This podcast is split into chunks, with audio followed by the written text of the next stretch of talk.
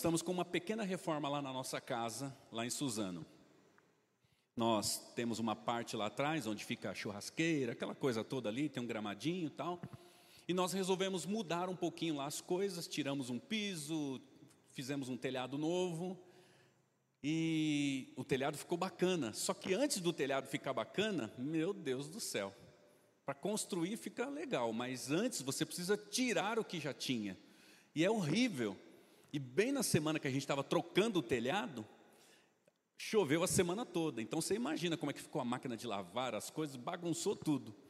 E agora nós estamos fazendo uma parte do piso, e aí está uma bagunça lá a parte de trás. Então, quando você vai é, fazer uma reforma, você precisa desconstruir aquilo que tinha para você construir algo novo. Depois que termina, fica maravilhoso. Você nem lembra da bagunça. Só que para mudar, bagunça um pouco. Então a sua cabeça vai bagunçar um pouco agora, com as coisas que eu vou falar, porque nós vamos desconstruir algumas coisas, para depois a gente construir uma, a, a, a ideia correta do tema que nós estamos trabalhando. Qual é o tema que nós estamos trabalhando? Família, minha maior riqueza. Só que para a gente construir, vamos desconstruir. Então, algumas frases que elas são faladas no dia a dia, que elas não são verdadeiras completamente e da forma que nós falamos. Uma frase que a gente vive falando por todo lugar: família é tudo. Ah, ficou bonito falar isso agora. Ah, família é tudo. Ah, olha, família é tudo. Olha, se você tem uma família, família é tudo. Isso é uma verdade, mas não é na sua total verdade somente esta frase. Outra frase que a gente fala, já falou muitas vezes: perca tudo, mas não perca a sua família. Aí todo mundo, olha, que frase linda. Perca tudo, mas não perca a sua família. E aí outras frases, né? Eu anotei algumas delas aqui, né? A minha família estando bem é o que importa. Então mostra algo tão maravilhoso, né? Puxa, eu cuido tanto da minha família. Minha família estando bem é o que importa. Meus filhos são as coisas mais preciosas que eu tenho. Então nós vamos falando essas frases e construindo esses conceitos, que eles são conceitos bons, são conceitos que realmente têm a sua verdade, mas não é toda a verdade. Não é toda a verdade. Família é tudo. Aí a gente fica imaginando, né, aquelas famílias que perfeitas que a gente vê em comerciais de de refrigerantes, né? Em, em, comerciais de margarina, aquela família, aí você fala, família é tudo. Mas se você for prestar atenção, se você for analisar, nem sempre esse sentimento é verdadeiro dentro do seu coração. Às vezes, a sua família está em pleno caos e você não se sente abraçado por esta família. Então, a família é tudo, mas espera lá, nós precisamos entender o que, que significa isto. Logo no início eu disse que esse tema é muito importante, porque nós temos que valorizar o que Deus valoriza. Deus valoriza a família, foi Ele que criou a família. Só que quando a gente começa a entrar, principalmente agora no mundo globalizado que a gente vive, redes sociais, que as pessoas ficam postando frases o tempo todo, né, o tempo todo ficam postando frases, falando uma série de coisas, e a gente só fica compartilhando o que as pessoas falam. E aí a gente fica compartilhando esses pensamentos, essas frases. Ah, a família é tudo. Olha, é, é, perca tudo, mas não perca a sua família. E aí outras coisas mais e outros conceitos. Quero dizer a você que isso não é a total verdade. A total verdade precisa ser aquela que está nas Escrituras. Eu vi o Flavinho falando sobre as músicas que nós cantamos, né? E as músicas que nós cantamos são músicas que estão de acordo com a palavra. E isso é muito importante. E também os conceitos que nós temos que ter da família e os conceitos que nós temos que ter sobre a nossa vida como cristãos e sociedade precisam estar contextualizados com a palavra. Então nós precisamos quebrar alguns paradigmas. Por quê? Porque quando a gente fica falando essas frases que todo mundo fala, Aí você fica sonhando com a família ideal. E aí você olha para a sua família, você vai perceber que não é aquela família ideal que você tanto vê por aí. Porque nas redes sociais só tem casal bacana. Já viu ou não? Eu estava vendo as redes sociais de vocês aqui, só tem casal bacana, casal bonito, que viaja toda semana. Mas eu não viajo toda semana. Para você ter ideia, nós fizemos 25 anos de casados há dois anos atrás. E nós não saímos para viajar. Vamos viajar agora, esse ano que nós saímos para viajar. E aí você vê os casais viajando. Aí você fala, meu Deus, aí você canta uma música dessa, minha família é a bênção. Você fala, meu Deus, mas em casa eh, tem problema, tem dificuldade para construir uma família sólida, é uma luta. Então, por isso que eu estou dizendo, nós precisamos desconstruir algumas coisas, porque senão a gente vai ficar sonhando com a família margarina, sonhando com a família do comercial lá, do refrigerante, né? Aquela família em volta da mesa, não tem nenhuma discussão em volta da mesa, é uma festa, uma alegria, todo mundo com aquelas garrafinhas, né? Aquela, né? Aquele barulhinho de lata abrindo e aquela comida bonita na mesa. E a gente fica então sonhando com esta família e acabamos colocando a expectativa na pessoa errada. Ou seja, eu fico sonhando com esta família, eu fico criando esse imaginário a respeito de uma família perfeita, criando essas frases, falando essas frases, vivendo essas frases, e na verdade, a minha realidade dentro de casa é outra realidade.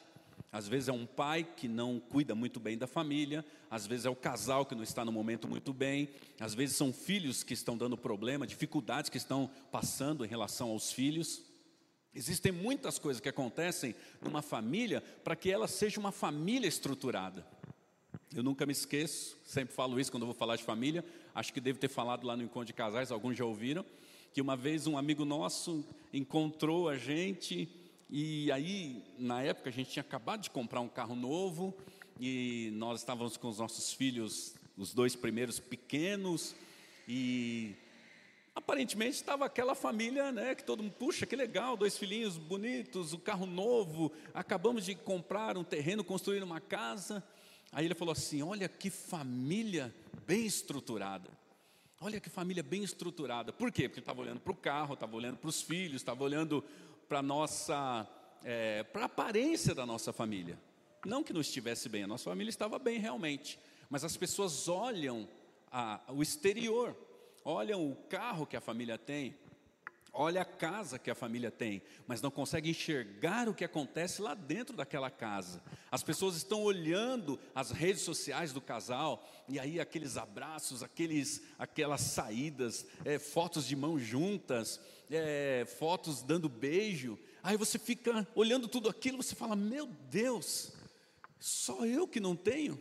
Mas na verdade, irmãos, nós estamos num mundo globalizado, nós estamos num mundo virtual de redes sociais e de coisas que as pessoas postam, mas não vivem nada daquilo que postam. 80% daquilo que é postado ali é somente um momento da história, não é a história completa. A história completa das dores, a história completa da, do sofrimento, da história completa das amarguras, dos tantos perdões, que eu recebi, dos tantos perdões que eu dei, a, a história completa dos acertos que eu tive que, que tive que ter com o meu filho, com a minha filha. Eu já tenho dois filhos adultos. Então você imagina o tanto de indas e vindas com os meus filhos adultos, acertando detalhes, resolvendo problemas. Quando o Flavinho falou aqui que ele só convida pastores que tenham uma família, que é uma família que, que que é uma, uma, família né, que tem uma, como diz o pastor Carlos Alberto, né, que é o nosso cartão de visita, né, que é a nossa credencial, eu, eu entendi o que ele disse. É uma família que já passou pelas provações, que já teve problemas, que já teve dificuldades, que já teve lutas, aflições, que teve joelho no chão, que teve oração, que teve choro, clamor e até chegou a ponto de ranger de dentes para que a gente pudesse chegar onde nós estamos chegando hoje.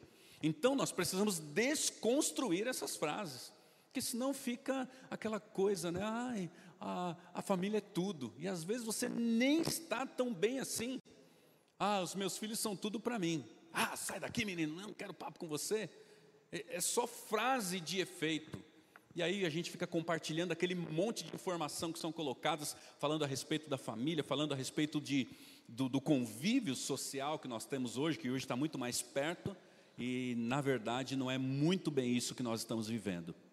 Então, são conceitos humanistas e conceitos hedonistas que as pessoas estão todos os dias vivendo.